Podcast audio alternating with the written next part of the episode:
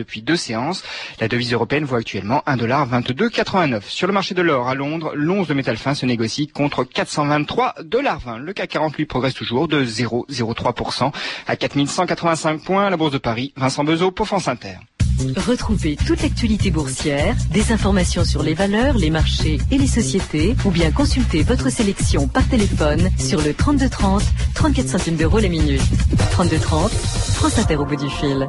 14h03 sur France Inter, comme promis, 2000 ans d'histoire avec Patrice Gélinet. Bonjour, aujourd'hui l'histoire de la forêt la plus grande et la plus fascinante du monde, l'Amazonie. Je me trouvais sur une mer d'eau douce au milieu d'un labyrinthe de lacs et de rivières qui pénètrent en tous sens une forêt immense. Je rencontrais de nouvelles plantes, de nouveaux animaux, de nouveaux hommes. Charles-Marie de la Condamine, 1743.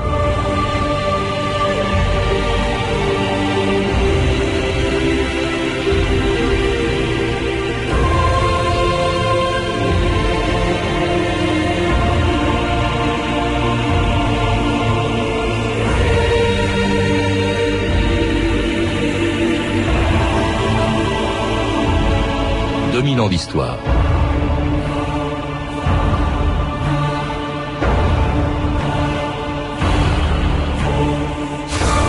Il aura fallu plus de 50 ans après la découverte de l'Amérique pour que les Européens osent s'aventurer dans l'immense forêt amazonienne. Grande comme dix fois la France, ces arbres gigantesques, ces oiseaux et ces papillons multicolores, ces poissons inconnus, ces serpents et ces insectes redoutables, ces fleuves interminables, et ces guerrières légendaires qui ont donné leur nom à l'Amazonie avaient de quoi faire peur aux plus téméraires des conquistadors. Jusqu'à ce qu'au Pérou circule un jour l'histoire d'un prince qui vivait, disait-on, quelque part au-delà des Andes et qui se baignait dans un lac mystérieux d'où il ressortait couvert d'or. Les Espagnols de Lima l'appelèrent le Doré, Eldorado. Et c'est en partant à la recherche de ce prince, de son or et d'un pays qui n'existait pas, qu'au milieu du XVIe siècle, une poignée d'entre eux découvrirent un jour par hasard la forêt la plus grande et la plus fascinante du monde. Jour de Noël de l'an 1560. Nous traversons le dernier défilé des Andes. À nos pieds, pour la première fois, nous voyons la jungle. Ce matin, j'ai dit la messe, et puis nous avons commencé notre descente dans les nuages. Nous allons construire des radeaux sur lesquels 40 hommes vont s'embarquer. Ils auront pour mission de trouver des vivres et d'essayer de nous rapporter un maximum d'indications qui nous permettront de savoir avec précision où est Eldorado et où sont les Indiens hostiles. J'ai décidé de désigner à la tête de cette expédition Don Pedro de Ursua. Le second de cette expédition sera Don Lope de Aguirre. Quatre jours plus tard, le 4 janvier, nous commençons notre voyage. Que Dieu soit avec nous. Séverine Charon et Jean Soublin, bonjour. Bonjour. Alors c'était un extrait du très beau film de Werner Herzog, Aguirre ou la colère de Dieu, la découverte de l'Amérique par les Espagnols à la recherche, on a entendu, de l'Eldorado. C'était au milieu du XVIe siècle, c'est-à-dire déjà assez longtemps après la découverte de l'Amérique par Colomb. Et il y a une chose encore plus étonnante, c'est que au lieu de découvrir cette forêt par la côte de l'Atlantique où elle arrive, c'est-à-dire par l'Est, on l'a découverte, vous le rappelez dans un livre, Jean Soublin, on l'a découverte par l'ouest, c'est-à-dire en traversant les Andes, hein, on vient de l'entendre, comme l'a fait Aguirre, comme l'ont fait d'autres avant lui, euh, pour descendre dans la forêt amazonienne, le long de, l'Amazone. Que recherchaient les premiers découvreurs euh, de l'Amazonie, euh, Jean Soublin Le delta de l'Amazone est connu depuis longtemps à cette époque, mais il est très hostile. En revanche, de l'autre côté, vers l'ouest, au Pérou, Pizarre a déjà établi un empire, une colonie prospère avec de l'or euh, et euh, des soldats.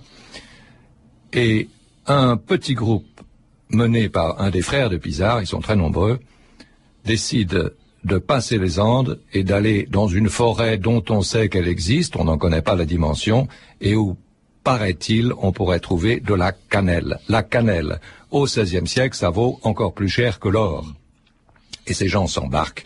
C'est en 1550, je crois, à peu près dix ans avant Aguirre que nous avons entendu. et à la suite d'épisodes tragicomiques, l'un d'eux va tout seul, enfin avec quelques soldats, sans le frère de Pizarre, va descendre toute l'Amazone jusqu'à la mer et il va en revenir vivant.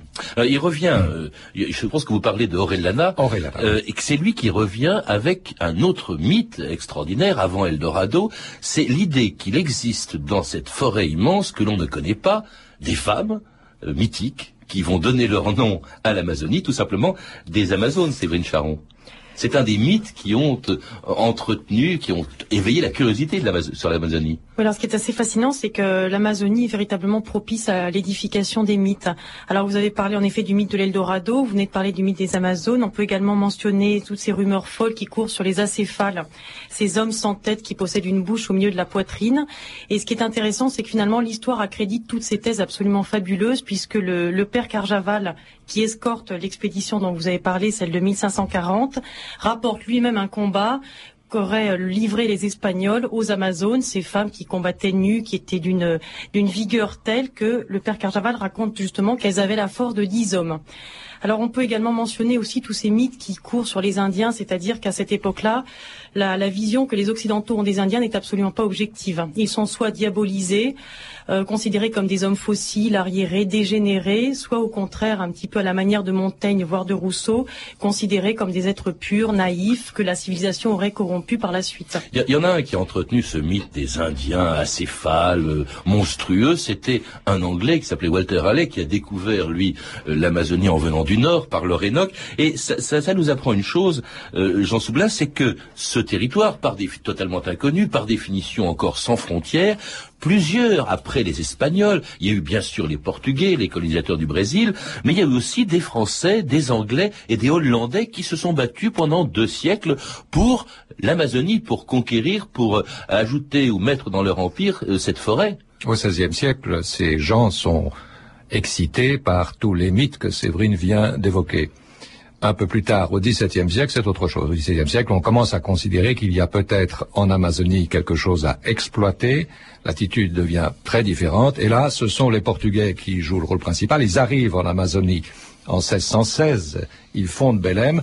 Et à leur grande surprise, ils découvrent qu'effectivement, comme vous venez de le dire, il y a là déjà des étrangers qui sont là, pas depuis longtemps, depuis une dizaine d'années, qui sont surtout des Hollandais et des Anglais, avec des comptoirs commerciaux fortifiés à partir desquels il traite avec les Indiens. Et là, donc, il va, se passer une espèce de lutte sourde entre ces, différents conquérants, ces différents colonisateurs. Au, début, il y a eu le pape, on le sait, qui avait coupé le monde en deux euh, dans le traité de Tordesillas, qui euh, coupait en deux notamment l'Amérique en donnant euh, la partie occidentale aux Espagnols, la partie orientale aux Portugais. Mais en fait, on va se battre comme ça pendant deux siècles jusqu'à ce qu'il y ait un traité en 1750, le traité de Madrid, qui donne véritablement ses frontières à l'Amazonie en laissant l'essentiel de cette forêt aux Portugais. En effet, c'est une grande victoire diplomatique du Portugal sur les Espagnols. Ce traité, en effet, euh, ils vont ensuite euh, continuer leur effort, les Portugais, puis les Brésiliens. Il y aura, à partir de cette date de 1750, pendant 300 ans, un combat perpétuel euh, des Brésiliens, un combat diplomatique, pour améliorer et fortifier leurs frontières. Et aux dépens des Indiens qui n'ont pour seul protecteur que les missionnaires jésuites qui se sont installés en Amazonie dès le début de la colonisation. Votre Éminence, en aval des chutes, la jungle, s'il faut vraiment la diviser, peut bien être répartie entre Espagne et Portugal comme vous l'avez concédé. Mais en réalité, en amont des chutes, on entre dans le domaine de Dieu et des Guaranis. Il n'y a personne d'autre. Et leur nature n'est pas animale. Ils sont de nature spirituelle. Spirituelle? Ils tuent leurs propres petits. Il ne s'agit nullement d'animalité. C'est une nécessité vitale. Ils ne peuvent se charger que d'un enfant chacun dans la fuite. Et devant qui fuit-il? Devant nous. C'est-à-dire qu'il fuit la servitude. C'est invention pure. Vrai, Il est bien connu que les Espagnols, Votre Éminence. esclavagistes, Votre Éminence. attaquent nos missions. C'est absurde. Silence. Votre Éminence. C'est vrai. Dans les territoires gouvernés par l'Espagne, il n'y a pas d'esclavage. Mais il est vrai que cette institution prévaut sur les territoires de nos excellents voisins les Portugais.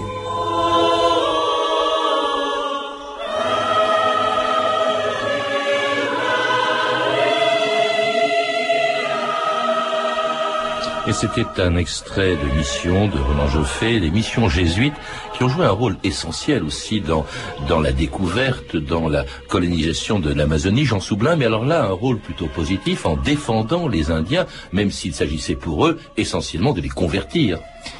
Les Indiens, et nous sommes ici au XVIIe et XVIIIe siècle dans l'Amazonie portugaise, les Indiens sont un enjeu. Ils sont recherchés par les colons, parce qu'ils ont besoin de moins de main-d'œuvre, les colons, et les Indiens ont des savoirs que les colons n'ont pas, y compris et surtout le savoir principal qui est celui de naviguer sur les fleuves. C'est une navigation toujours très difficile. Les Indiens savent pagayer.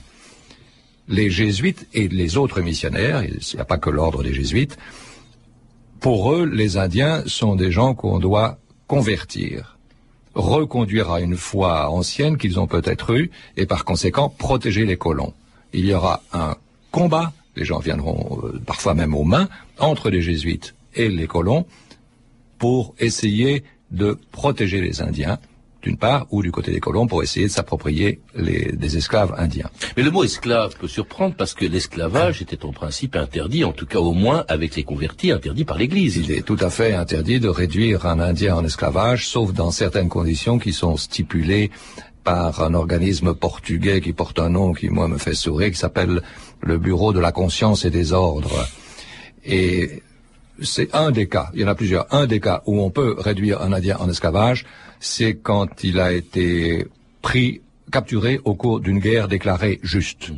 Une guerre juste, c'est une guerre que le roi de Portugal, du Portugal, a déclarée juste. Voilà, définition de la guerre juste. Et il y en a eu quelques-unes, mhm. au cours desquelles certains de ces Indiens sont tombés en esclavage. Et on raflait les Indiens, on allait chercher au fin fond de la forêt ce qu'on appelait les banderantes, qui venaient de San Paolo. Il s'agissait pour eux de les faire travailler euh, essentiellement dans des exploitations agricoles, dans des grandes plantations. C'est ça, euh, Jean Soublin euh, Pas tout à fait. Ça, c'était peut-être pour les banderantes de San Paolo. Là, nous parlons d'une colonie appelée Brésil. Et avant, et l'objet l'objectif de l'objet de cette émission, c'est une autre colonie distincte du Brésil, qui est le Para, l'Amazonie portugaise, le Para, qui n'a aucun contact avec le Brésil. Au Para, il n'y a pas de grande plantation. Les Indiens servent à pagayer, à transporter et à aller en forêt pour cueillir des plantes utiles. Alors les jésuites vont être expulsés hein, par les autorités portugaises en 1759, au moment où après les conquistadors, les colons et les jésuites arrivent de l'Europe, des Lumières, des explorateurs qui sont des botanistes, des ethnologues, des naturalistes, des géomètres, des cartographes et qui ne viennent plus chercher de l'or, ou des esclaves, mais des espèces totalement inconnues de plantes ou d'animaux qui fascinent encore les voyageurs d'aujourd'hui, comme elles fascinaient les explorateurs du 19e siècle. Écoutez les bruits de la forêt amazonienne dans ce reportage de Carole Peiter pour France Culture en 1996. La forêt, il y a une grande mystère. Hein tu connais pas, euh, tu restes perdu, tu as peur. Tous les soirs, quand tu dors, un petit bruit, tu penses que c'est des, des monstres qui arrivent chez, avec toi. Tu n'arrives pas à dormir si tu n'es pas tellement fatigué n'arrives pas à dormir. Vois tout le bruit et tu penses que tous les animaux viennent derrière toi. J'entends cette petite cri un peu excitée là Une sorte de gros gomme-mouche depuis la cime des arbres. Que très loin, il y a encore à nouveau une, bande de singes qui se réveille. C'est vraiment la forêt tropicale, l'Amazonie dans toute sa pureté.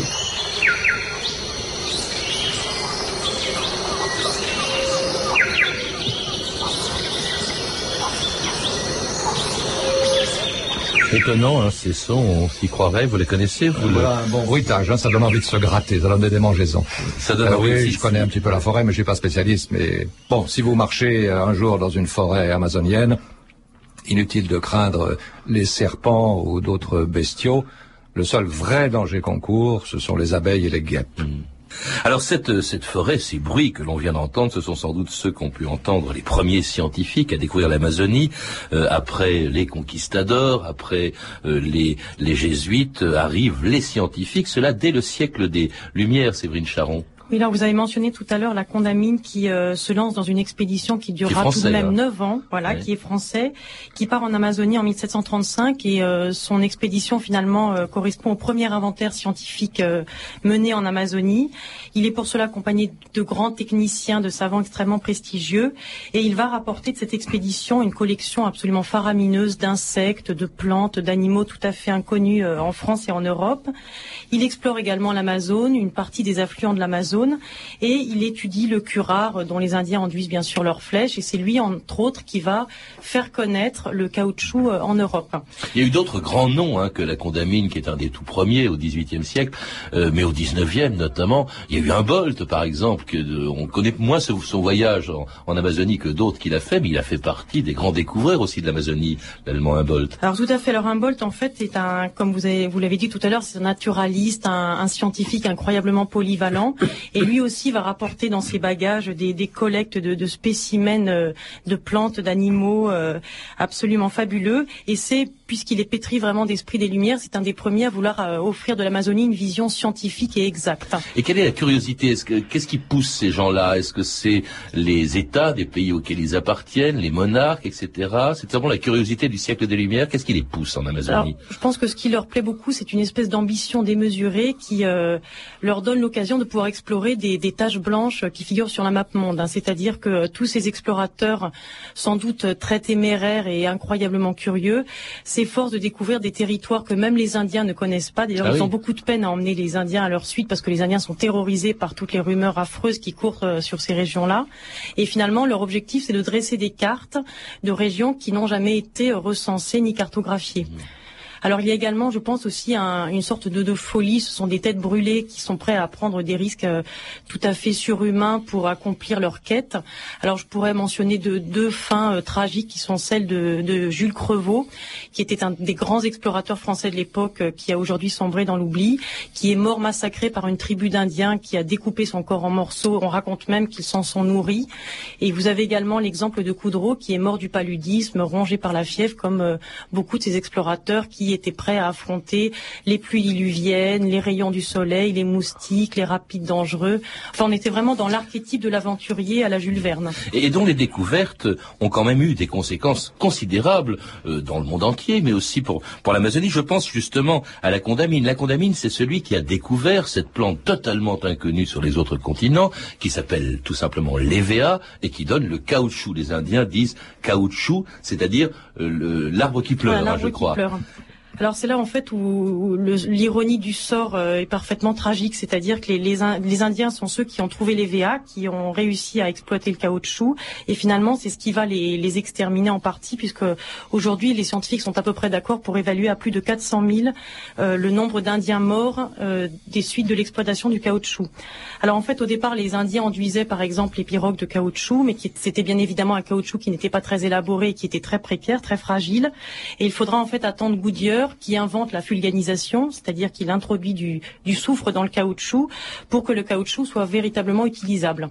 on peut penser aux pneumatiques euh, inventées par Dunlop ou de Oui, parce qu'au début, on voit apparaître, euh, au début euh, du 19e siècle, je crois, on voit apparaître en Europe les premières bottines en caoutchouc, les imperméables. Mm. Effectivement, ça durcissait en hiver, ça devenait dégoûtant et ça se ramollissait en été. Et, et, cette fameuse vulcanisation va provoquer l'essor, bien entendu, du caoutchouc, et avec lui, et notamment aussi le développement de l'automobile et des pneumatiques, et avec cet essor du caoutchouc, celui de toute une région et notamment d'une ville extraordinaire perdue au fond de la forêt, au confluent de l'Amazone et du Rio Negro et à 1000 kilomètres de l'embouchure de l'Amazone. Depuis cinq ans, nous sommes... Enfin, Manaus est la ville la plus riche du monde. Vous savez, la vie à Manaus est quatre fois plus chère qu'à New York à l'heure actuelle. Les vallées que vous voyez là devant ont été construites en carreaux de Delft et en marbre de Florence. À Manaus, les familles les plus nantis, enfin, si je puis me permettre, envoient blanchir leur linge sale à Lisbonne. Mais parce que l'eau de l'Amazone est impure à nos yeux. Les pains de glace que je fabrique, c'est pour arriver à réaliser mon rêve. Un opéra. Le grand opéra de la forêt vierge. C'est Fitz qui le bâtira. Et c'est Caruso qui en fera l'ouverture. Vous savez, seuls les rêveurs soulèvent les montagnes.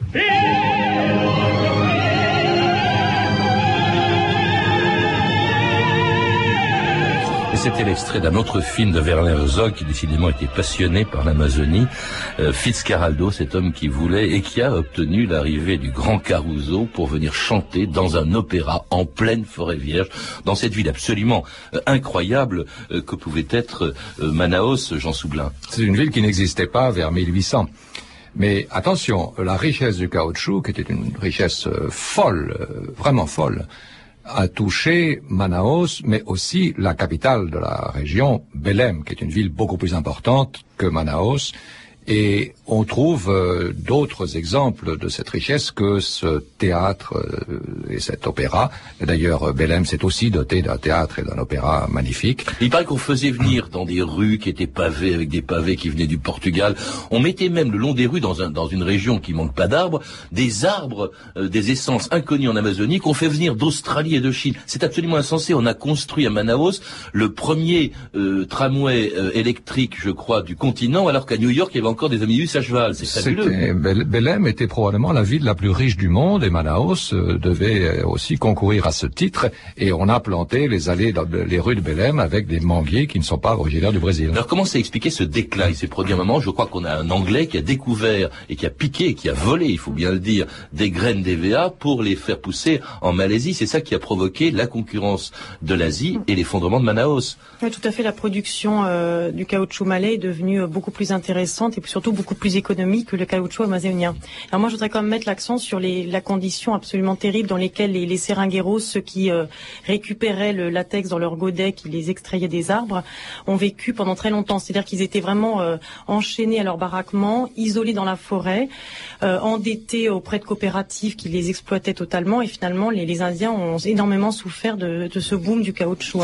Comme souffriront d'ailleurs ceux d'un autre boom qui sera le boom à nouveau de l'or, qui va ravager la, forêt amazonienne qui aujourd'hui est, est, menacée, euh, entre autres par justement la découverte de minerais, par l'élevage, menacée dans ce qui faisait d'elle euh, une région unique au monde, ses arbres. France Inter, Stéphane Paoli, le 22 mai 2001. L'Amazonie se réduit comme une peau de chagrin. La superficie de ce poumon vert n'en finit pas de perdre des kilomètres carrés, même si la forêt amazonienne couvre encore 61% du territoire brésilien, Annie Gasnier.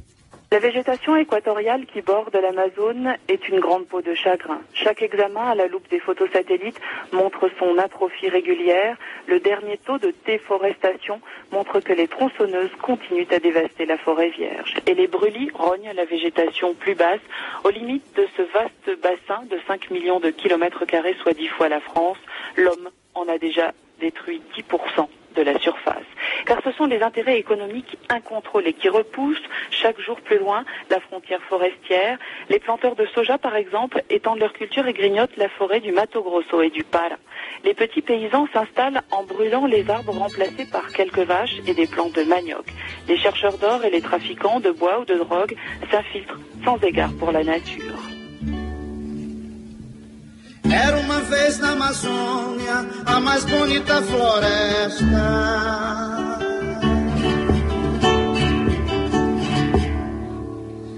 Mata verde, céu azul, a mais imensa floresta.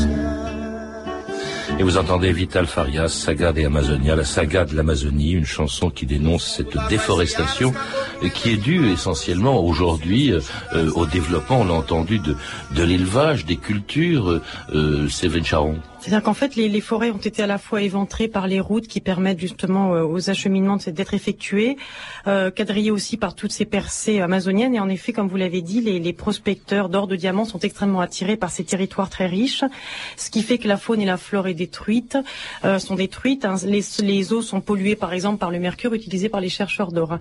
Alors, ce qui est quand même relativement encourageant, c'est que la communauté internationale s'est beaucoup alarmée de cette déforestation, de la condition misérable des Indiens. Aujourd'hui, les Indiens bénéficient de certains droits fondamentaux. Et je voudrais juste finir sur, euh, sur cette anecdote de la semaine dernière, c'est-à-dire que des, Indiens d'Amazonie centrale ont fait un voyage jusqu'à Washington pour demander un moratoire sur l'exploitation pétrolière de leur région, qui est, je le rappelle, un, un parc justement protégé par l'UNESCO. Donc finalement, dans cet énorme cri d'alarme lancé par une communauté internationale qui s'inquiète de la disparition de ce poumon vert, euh, certains espoirs se mettent un petit peu en place. Oui, parce que la déforestation de l'Amazonie ne concerne pas seulement les Indiens Les Brésiliens, ça concerne le monde, c'est, vous le disiez, le, poumon euh, de la planète. Et pour les Indiens aussi, c'est assez catastrophique parce que dans un très beau livre auquel vous avez collaboré, euh, Séverine Charon, s'appelle L'Amazonie disparue, on voit de magnifiques photos d'Indiens qu'on ne pourrait plus trouver aujourd'hui en Amazonie. Que sont devenus les Indiens aujourd'hui d'Amazonie? À quoi ressemblent-ils euh, Quel est le, le lien qu'ils avaient avec ceux que pouvaient rencontrer naguère Aguirre ou Pizarro? Bah, D'abord, ils sont civilisés, occidentalisés. Hein. Ils n'utilisent euh, finalement leur tenue d'apparat que lors de rituels ou de cérémonies exceptionnelles. Ils se sont progressivement intégrés à la civilisation brésilienne, à la nation brésilienne. Leur seule qualité, c'est qu'ils ont conscience qu'ils doivent préserver une culture qui leur est propre. Jean Soublin Je crois qu'on peut conclure quand même sur un mot d'espoir. Aujourd'hui, au Brésil, la population indienne augmente beaucoup plus rapidement que le reste de la population. Aujourd'hui, au Brésil, les enfants de plusieurs nations indiennes sont alphabétisés dans leur langue et on leur donne, on leur fournit gratuitement, bien entendu, des livres qui sont écrits dans leur langue. Et ça, je trouve que c'est un grand progrès. Merci Jean Soublin, merci Séverine Charon. Euh, Séverine Charon, je rappelle que vous êtes un des co-auteurs de L'Amazonie disparue, Indien et explorateur 1825-1930, un très beau livre illustré de magnifiques photos d'époque, dirigé par Antoine Lefébure et publié aux éditions La Découverte. Quant à vous, Jean Soublin, vous êtes l'auteur de plusieurs livres, Histoire de l'Amazonie, publié chez Payot, Napoléon, l'Amazonie et moi, publié chez Phébus. Et enfin, vous êtes le co-auteur d'un beau livre, Rêve d'Amazonie, publié aux éditions Et qui est le catalogue d'une exposition qui se tient jusqu'au 13 novembre 2005 à l'abbaye de Daoulas. À lire également Mythe de l'Amazonie de Pierrette Bertrand Ricoveri, édité chez L'Armatan. Vous avez pu entendre des extraits des films suivants, Aguirre ou La colère de Dieu, ainsi que Fitzcarraldo de Werner Herzog, qui sont disponibles en DVD et distribués par GCTHV. Et puis également Mission de Roland Joffé, disponible en DVD chez Warner Home Video. D'autres références sont disponibles au 3230, 34 centimes la minute, sur franceinter.com. C'était 2000 ans d'histoire. Merci à Philippe Duclos, Claire Destacant, Claire Tesser, Camille Pougelagui et Cédric Joseph Julien et Amélie Briand, ainsi qu'à Anne Kobilac, notre réalisatrice. Bonne fin de semaine à tous et à lundi avec de nouveaux sujets. Lundi, un général oublié, mais qui fut un des plus importants de la Révolution française, le général Dumouriez. Mardi, Napoléon en Espagne. Mercredi, la dernière impératrice de Chine, Tsui. Jeudi, il y a presque 60 ans, Ho Chi Minh proclamait l'indépendance du Vietnam. Et enfin, vendredi, en partenariat avec la journée Le Printemps des démocraties organisée par le Sénat, nous recevrons Claude Mossé qui viendra nous parler de la naissance de la démocratie à Athènes. Il est 14h30 sur France Inter, l'heure de retrouver Eric Oswald.